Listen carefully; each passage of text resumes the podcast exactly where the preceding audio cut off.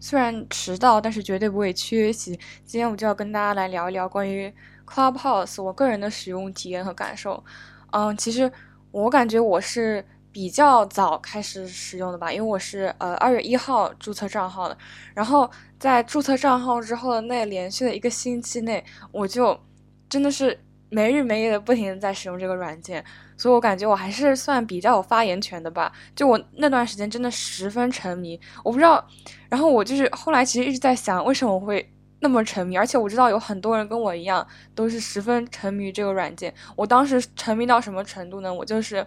嗯，早上起来的话。然后我就开始点开这个软件，然后一边听这个一边吃早饭，然后，嗯，整一天整个不管是我在干任何事情，我都可能会就是把它放在旁边当做一个背景音听，然后直到就是睡觉之前，我可能还是把它打开着，就是在听不同的房间，然后，嗯，就相当于用这个来催眠一样，就感觉其实跟我之前用。那个播客的使用感受有点像，就是播客因为也是声音形式嘛，而且你就是不停可以当做背景。但是我觉得，嗯，为什么我并没有有一个一天到晚不停的听播客，而是有不停的听 Clubhouse 这样一个体验呢？是因为我觉得。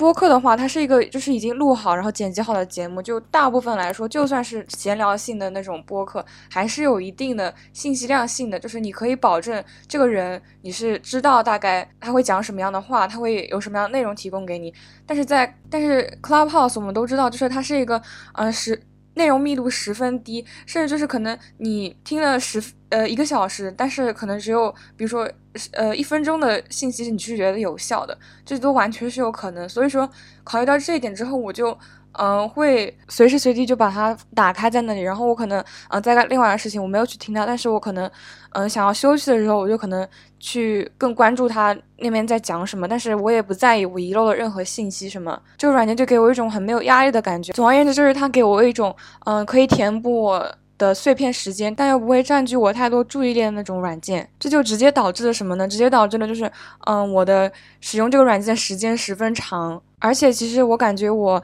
在第一个星期和嗯后面的时间使用这个软件的方式完全不一样。就在第一周的时间内，我可能因为嗯比较感到新奇吧，然后我就不停的想要去进入我感兴趣，然后我可能有想要发发表意见的房间，然后嗯努力的去举手，然后上台讲几句这种感觉。但是越到后面的话，嗯我可能越倾向于做一个倾听者，就是去听别人在讲什么，因为我感觉其实，在 Clubhouse 里面有真的有很多。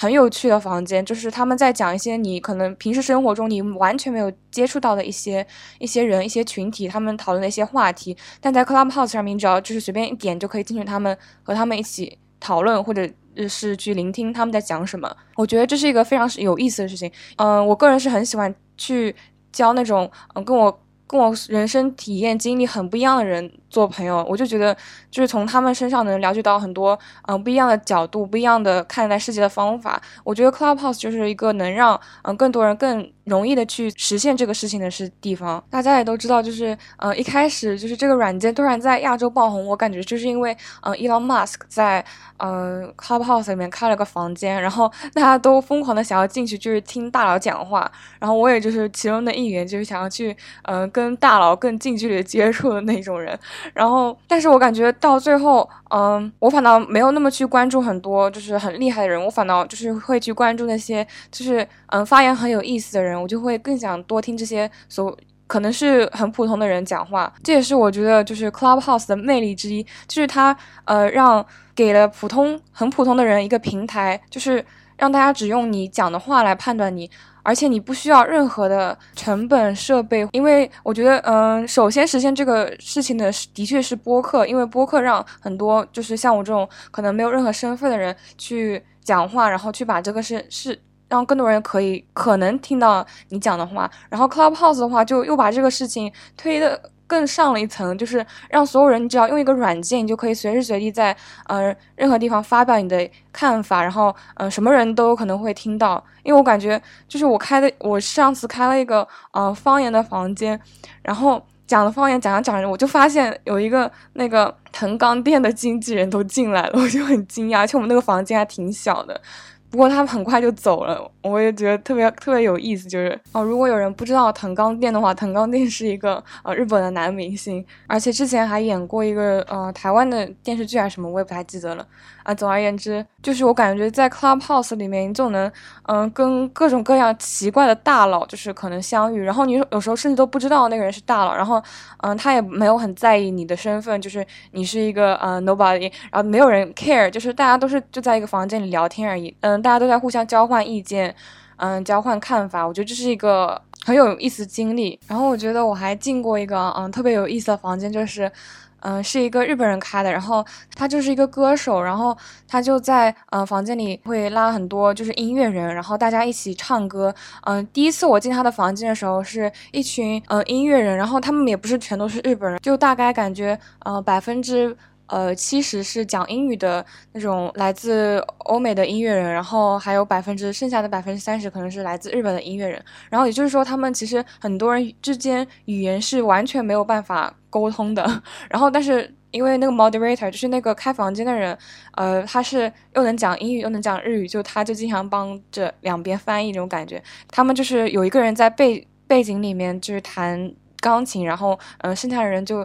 你一句我一句，用 R N B 在把自己想说的话唱出来，就他他们好像在嗯交流一样，就是你一来我一往的那种，嗯，很像感觉你都突然到了教堂里面，在听那种福音音乐的感觉。我就我其实特别喜欢福音音乐，我觉得虽然我不是一个嗯基督徒，但是我会。去听福音音乐，我觉得真的很好听，就是让人感觉很安静、很平和的感觉。然后第二次我进他们的房间的时候，嗯，他们就是在邀请，就是下面的观众上去唱，嗯，自由的唱两句，什么都可以，什么语言都可以，然后什么歌都可以，你只要想唱，你就可以上去唱两句。然后他们就是不管什么谁上去唱，然后唱好不好，他们都会就是给予最热烈的。赞美是有时候对他们的赞美，你就呃很明显的听出来，就是很不真，就是他们可能是真诚，但是你就知道那不是假的。就一个人明明唱的就是嗯，可能五音不全，就完全跑调，他们都在那边超级。真诚的说，Wow, that's beautiful. Thank you, thank you so much. And 就这种感觉。然后其实我当时特别想上去唱两句，但我就怕，因为我我觉得我唱的不好，然后我就觉得他们会给我这种很虚伪的赞美，然后让我们会更不好意思，然后我就不想去了。我就觉得他们如果能赞美的更加就是贴切一点，当然我没有在就是苛刻的挑剔他们，我只是说就是我个人个人的偏好，我就觉得，嗯，如果就是这人唱的五音不全的话，你就夸他。嗯，可能，但如果他声音很好的话，你就夸他，哇，你的声音很好听，什么怎么样？然后就不要去讲你唱歌唱的很好听，因为实在是太假了呀。然后他们就会，嗯，但是总而言之就是，嗯，我感觉大部分人都还是很勇敢的，就是上去唱。然后我感觉最让我印象深刻的就是有一个呃父亲，然后他说，嗯，他的宝宝睡觉了，然后他说，嗯，我要轻轻轻的唱，然后他这首歌是献给我的我的孩子的，然后他就开始。满怀感情的唱了一首英文歌，然后表达了自己对他小孩的爱的那种感觉，说献给我的小孩。哦，虽然感觉，嗯，你可能会用逻辑去推理这个事情，就是说你这个歌你小孩已经睡了，而且他又听不懂，你唱这个干什么？但是。但是你听到的时候还是感觉很感动，就感到感觉到了一个来自父亲的那种担当、那种责任感、那种父爱的感觉。然后一切在这个房间里，就是大家那种友好、那种善意，都让我感觉就是很美好。就在那个房间里，就真的可以感受到，就是呃，音乐是真的没有国界，就是真的能嗯传递一个人的感情，它是可以真的跨越语言的障碍，然后呃让所有的人都连接在一起的那种感觉，你就真的。超感动，然后我还想再讲一讲，就是在 Clubhouse 上面被众众人诟病的一种发言，就是那种假大空，然后很说教式的那种发言。嗯，我我也我也我都不想去就是批评这些发言了。我觉得，嗯，我想就是想讲一下我今天遇到的，就是一个。标准的一个正常人，呃，一个尊重别人，然后又是想要认真的想要给别人意见的一个发言是什么样的？就是今天我在和我的就是有一个嗯课业的小组跟他们一起开会，然后有一个组员是德国人，我不知道是因为是德国人的关系，他们说话比较严谨还是怎么样，但是就是嗯在所整个开会的沟通中，他都。他一旦是他发言的话，他的发言一定是有根有据的。就是他会先说，嗯，首先我在某某课上学了什么什么什什么东西什么东西，然后老师告诉了我们什么什么什么，所以我们这件事情可能应该怎么怎么做。他不会就是突然 out of nowhere 就突然跟你讲他想怎么样，他的想法就是他天马行空的奇怪的想法和意见。他会就是说，呃，我因为经历了什么，有这个经历，所以我会得出这个结论，所以我们可能应该这么做。然后他是一个研究生嘛，但是他的本科学的又不是这个专业，然后他就会呃很诚实、很真诚的跟我们说，就是在某个。在某某的方面上，我可能呃知识知识储备量不够，所以说我可能没有办法给到很专业的意见。但是我的想法是什么什么什么样，我就觉得这种发言实在是太严谨，然后又太真诚，然后又很具备信息量，又让人感到舒服了。我觉得所有人都应该去学习一下。如果这是德国人的一个特点的话，我觉得所有人都应该去学习一下德国人怎么讲话。我觉得德国人就应该出一本说话之道。那我不知道。可能是因为他嗯有很多工作经验，所以说在他的工作经验中，他去学习，然后获取了这种嗯很严谨、很严密的讲话方式。然后我也不知道，但是我觉得所有人都应该停止，就是为了表达而去表达。在 Clubhouse 这段时间，我就发现其实表达欲真的是人人都有的一件东西，就是所有人都表达欲，所有人都想去说一些事情。你就感觉在今天这个社会发生这件事情，就是比发生。为了发生想要带来的结果，好像更重要了。所有人就是，嗯，我就想说一嘴，我就想，就是抒发一下我内心的想法，就管你们听不听怎么样，我就想说。而且我特别不喜欢，就是，嗯，我感觉有些人的态度就是，我的就一定是对的，你的就一定是不对的。我你这么说，就是因为你的知识眼界完全不如我，所以说你才会那么想。我这么想是因为我知道的比你多。有很多人就带着太多人带着这种。固有的这种想法去跟别人交流，然后就让人很不舒服。就很多人就觉得我知道的事实是事实，你知道的事实只是因为你被啊媒体呃蛊惑了而已。我觉得大家都应该停止这种想法，不要再去说谁是被谁洗脑了。我觉得，嗯，大家在坐在一起交流，首先应该有一个 common ground，就是大家应该有个共识，就是说没有人的所知道的事情是。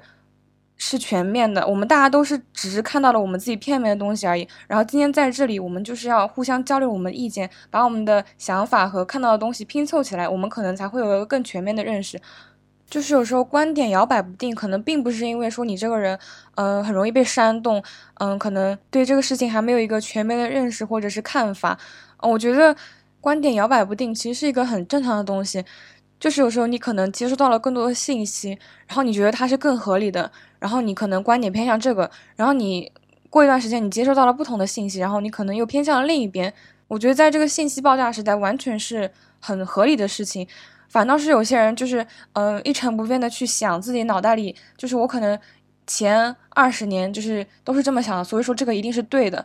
固执从来就不是一个好的形容词，我觉得所有人都应该呃去尝试让自己的观点更加开放一点，然后你就可以真正的去倾听别人的观点，然后用一个更嗯平等的姿态去跟别人交换意见。然后我感觉就是嗯还是因为 Elon Musk 的原因吧，可能嗯我感觉 Clubhouse 上面就是特别多特别多，也有可能是因为我 follow 了 Elon Musk 的缘故，然后我就感觉。怎么 Clubhouse 上面全是币圈的人啊？然后就是那，就是过了可能两周之后，你可能本来对币圈不感兴趣，你也不得不有兴趣了。然后我还是就是进了一个，嗯，他们在讨论 Bitcoin 的那种那个房间，就比特币的房间，我就听他们在讲，就是关于比特币的事情。然后我听到一个很搞笑的事情，就是，嗯，有些人他们很很坚信的相信那个比特币的创始人就是。如果不知道的话，比特币的创始人是 Satoshi Nakamoto，就是中本聪。然后他们就觉得中本聪就是 Elon Musk 本人。然后他们还有，我甚至去 YouTube 上面看了，还有人就是做了那种呃视频，然后来印证呃为什么 Elon Musk 就是中本聪本人。然后他们就是说啊，什么中从各种蛛丝马迹可以看出，中本聪是一个固执的人，他对呃 C++、C 语言和 Windows 系统都有呃非常执着的爱。然后。Elon Musk 也是这样的人，然后他们还就是说，Elon Musk 一一开始不是做 PayPal 的嘛，然后他们就觉得，嗯，他一直对这种货币的电子化都是十分有热情的，所以说，嗯，他可能会去做这个事情，就各种各种奇怪的线索。但是我感觉就是大部分人还是不太相信这件事情的。然后他们在里面还就是问各种，嗯，怎么去交易比特币啊？然后我就发现其实现在有很多很多的人。都在对这个事情慢慢的有兴趣，然后去呃买这些电子货币来投资。就很多可能嗯对金融知识完全没有金融知识的人都开始做这个东西了，我觉得有点危险。反正我是肯定不会去买，因为就是我感觉当市场太热的时候，就是当所有。对这个东西都不关心的人都开始参与的时候，就是我感觉比较危险了。我就觉得不要凑热闹，是嗯可以应用在任何领域、任何事情上面的一个道理。就我感觉，嗯，不管是就像穿衣服啊什么的，如果所有人都在穿这种款式、这种东西，那你就就算这件衣服再时尚，嗯，再好看，就是当所有人在穿的时候，它就不再时尚了。就应用了我们胡老师的一句话，就是。给所有人发钱就是等于没有发钱，对不对？就很有道理，是不是？而且我觉得，就是一个社会里面，嗯，大部分人都是属于比较不具备个人判断能力的。也就是说，如果当一个事情，呃，能被基本上大部分人接受的时候，那里面一定是有很多，嗯，就是盲目。跟风，然后没有自己主见的人去参与的，也就是说，这个东西并没有说一定是人多人大家都觉得它好，它就好。然后，如果你不想要被这个社会的运作方式、运作模式牵着鼻子走的话，你就必须得要拥有自己的主见。然后，关于这一点，我就突然又想到那个呃奈飞的一个纪录片，就是叫做《隐私大道》，然后呃英文名是《The Great Hack》，他就讲述了一家叫做呃剑桥分析的公司，就是 Cambridge Analytica。然后他呃涉嫌可能在美国大选，二零一六年美国大选，或者是在呃欧盟脱欧这件事情上，他可能会有涉及，就是去控制这个选票的一些证据。其实我在看这个纪录片之前，我也很好奇，很就是我觉得这个很不可思议，这怎么可能是可操作呢？就是去控制呃人的想法，然后去让就比如说我本来可能呃不想脱欧的，然后因为。你给我的引导的信息，然后我突然变得想脱欧了。我觉得这件事情是很不可思议的。然后，嗯，纪录片里他们就讲了，就是他们会从你的你看的各种东西，就是他们就感觉我们真的在社交网在网络上浏览的时候，我们真的毫无隐私。他就是可以把你所有的记录都拉下来，然后从这些记录里面去分析，就是你看过什么，你在。比如说你在这个页面上停留了多久，然后你的好朋友、你的好友圈又有谁，然后把这些信息所整合出来，他们就大概能。得知你这个人作为一个人，你在社会的一个整体的画像，然后你有多容易去被一些信息感染，去被一些信息左右，然后他们就会去分析那些呃容易被影响，也就是说那些他们呃觉得是可以用来操控的人，然后他们就会然后去把一些信息内容定向投放给这些人，让他们去浏览，然后让你去做出他们想要你去做出的那个决定，你就会发现你在这个世界上。不仅没有隐私，而且你还没有了自主权，就是你的行为完全是在被比你更强大的人在操控着的，你就感觉这个事情实在是太可怕了。所以我觉得就是，嗯。在当今社会，在这个信息爆炸的社社会，就是自主思考能力和自主筛选能力和评估所有你看到的东西的真实性的能力都是十分重要的。然后还有一句话就是，嗯，还有一个另外一个纪录片里面的，我觉得特别有意思，就是在也是网飞的纪录片，就是叫做呃社交媒体。然后它里面有一句话就是说，呃，if you're not paying the project, you are the project，就是。我们现在用的很多软件都是可能免费的嘛，像微信啊、微博这种。但是如果你在没有付费的情况下，它是怎么赚钱的呢？它的商业模式是什么呢？它就把你，你成为它的商业模式，他们在用你这个人赚钱，你的行为和意识就是在不知不觉中成为了他们大公司的商品。我还记得就是，嗯，我以前听过一个播客，就是叫做 Acquired，就是他在里面会讲很多，嗯，企业的收购 IPO 那种故事，我觉得还蛮有趣的。就如果英文听力水平过关的话，我觉得真的可以去很推荐这个博客，就可以去听一下。然后里面有一集，他有讲到关于，嗯，他说谷歌就是谷歌的它的商业模式，就是大家都知道谷歌就是很多产品都是免费的嘛，但是它怎么赚钱的呢？就它的呃收入来源几乎百分之百都是来自广告的，然后它的旗下所有一切产品，包括甚至它的安卓系统，都是为了给就是谷歌这个。搜索引擎去引流，就让大家去用谷歌这个搜索的软搜索的功能，因为在搜索的功能，它作为一个搜索引擎，它是可以动无数手脚的，也就是它就可以嗯推荐他想要给你推荐的东西，然后大多数正常人就是他给你提供什么，你就不会去做太多的搜索，你可能就点一点第一个、第二个你就进去了，然后那有可能就是一个广告啊或者什么的，就是搜索引擎真的是一个很不客观、很不公正的东西，就是连这个工具它都不客观，你怎么能还能去祈求？你在上面看到的东西，所有都是客观的呢。当然，我们在这里讲的广告不是那种，嗯，很显而易见，就是你一看就知道是那种小小广告的那种广告，就是那种可能它就一句话，然后你以为是一句。客观的话，但它其实是一句很主观的，然后是为了让你去想，为了让你去有某种意见的一种一句话，好像有点绕，但是反正可能是因为最近太久没有录播客了，讲话都不会讲了，所以我想说的就是，嗯，大家在面对所有具有引导性的话的时候，都应该更加小心一点，然后去增加自己个人嗯判断信息的能力，然后才不能会被这个信息的洪水猛兽所吞噬。再说回 Clubhouse。怎么绕的有点远？哦，我感觉就是我可能一开始就是使用这个软件的初衷是想要去感觉近距离接触大佬，但是在使用的过程中，我逐渐就是发现了我自己比较舒服的去使用这个软件的方法，就是去加入一些小房间，参与我喜欢的话题，然后跟一些。嗯，去听一些我可能觉得有意思的人讲讲故事，或者是嗯，去去和一些跟我一样就是社交孤寡老人、空巢老人，就是一起去嗯去交流啊什么的，我觉得都是一件蛮有意思的事情。就是大家可以把它想象成一个纯粹的交友软件，也也是可以的，就是完全可以在上面找到你想要认识的好朋友。我觉得这也未尝不是一种使用方法，因为我感觉我在上面还是呃遇到了就是很可爱的普通人。跟我一样的普通人，然后我就觉得哇，就可以做朋友的那种感觉。就这种小房间，我觉得很像，嗯，是一群好朋友，可能是你刚认识的朋友，或者是认识很久的好朋友围炉谈话。因为首先我想说，嗯，Clubhouse 它它用那个声网技术是导致它整个语音通话的整个体验十分顺畅，然后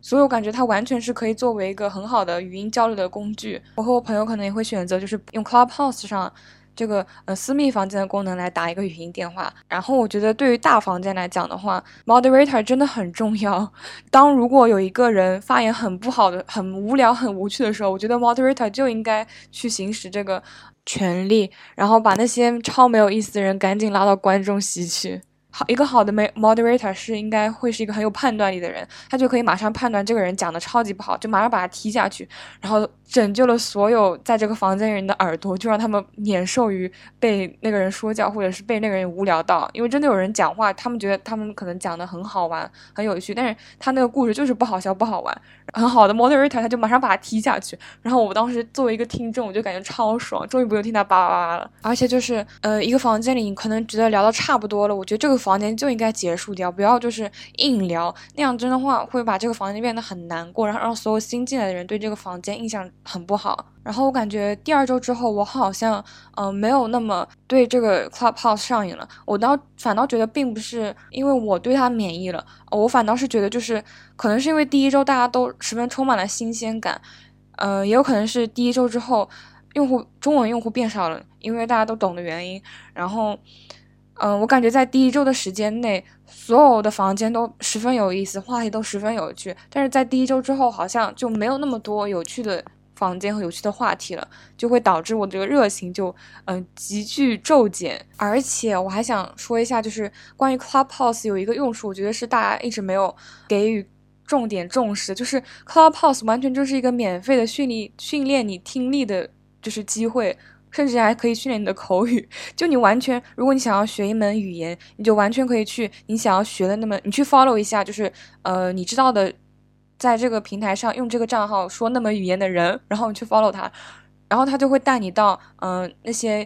语言的房间，然后你就可以去跟那些，你就可以听他们就是在一个正常的日常生活的背景下，他们是怎么聊高聊天沟通的。我觉得也是一种很有效的学习方法，让你去把你放到那个呃语言环境里面，你就可以去让你的耳朵去熟悉那个语言的讲话的方式、讲话的声调。然后这种免费的学习资源就本身就让这个平台成为了嗯，我觉得一个很宝贵的地方。然后说到这里，谈可能大家都会觉得这不就是一个普通的语音交流沟通的软件吗？啊，为什么会突然那么热？然后为什么又不能被某些软件取代？就是因为同同品类的软件实在是太多了，就光我在光我在 Clubhouse 上面的，嗯，几天内我就感觉听到了各种呃，就是产品经理在上面宣传自己自家的这种同类产品了，什么地爪啊什么之类的。然后我觉得作为个我的个人体验来说吧，就是因为我首先去进这个软件的目的并不是为了去跟大众聊天的，我是为了去听大佬观摩大佬的，就是你首先要有这个。让大家有这个 incentive，就是有这个诱因去让大家去下载你的软件，然后去使用它，就才会有后面的故事。但是如果因为如果你跟我说它是一个就是语音交友啊聊聊天的软件，我其实一开始就根本就不会去下载它，因为我不会想到我会很享受这个过程的。然后它整个机制和它也算是它整个宣传的方式吧，就让人感觉使用它是一个很有 privilege，嗯，很有特权的一种。体验，然后大家才会去慢慢发掘这个软件其他的好，就是除了一开始诱导我们下载这个软件的原因之外的一些让我们去享受这个软件的原因。不知道大家都有没有下载？嗯，Clubhouse 有没有去使用这个软件呢？还蛮想听听所有人的想法的，所以欢迎留言评论。好像是我第一次说这种话，这种场面话。那这期节目就到这里结束了，大家拜拜。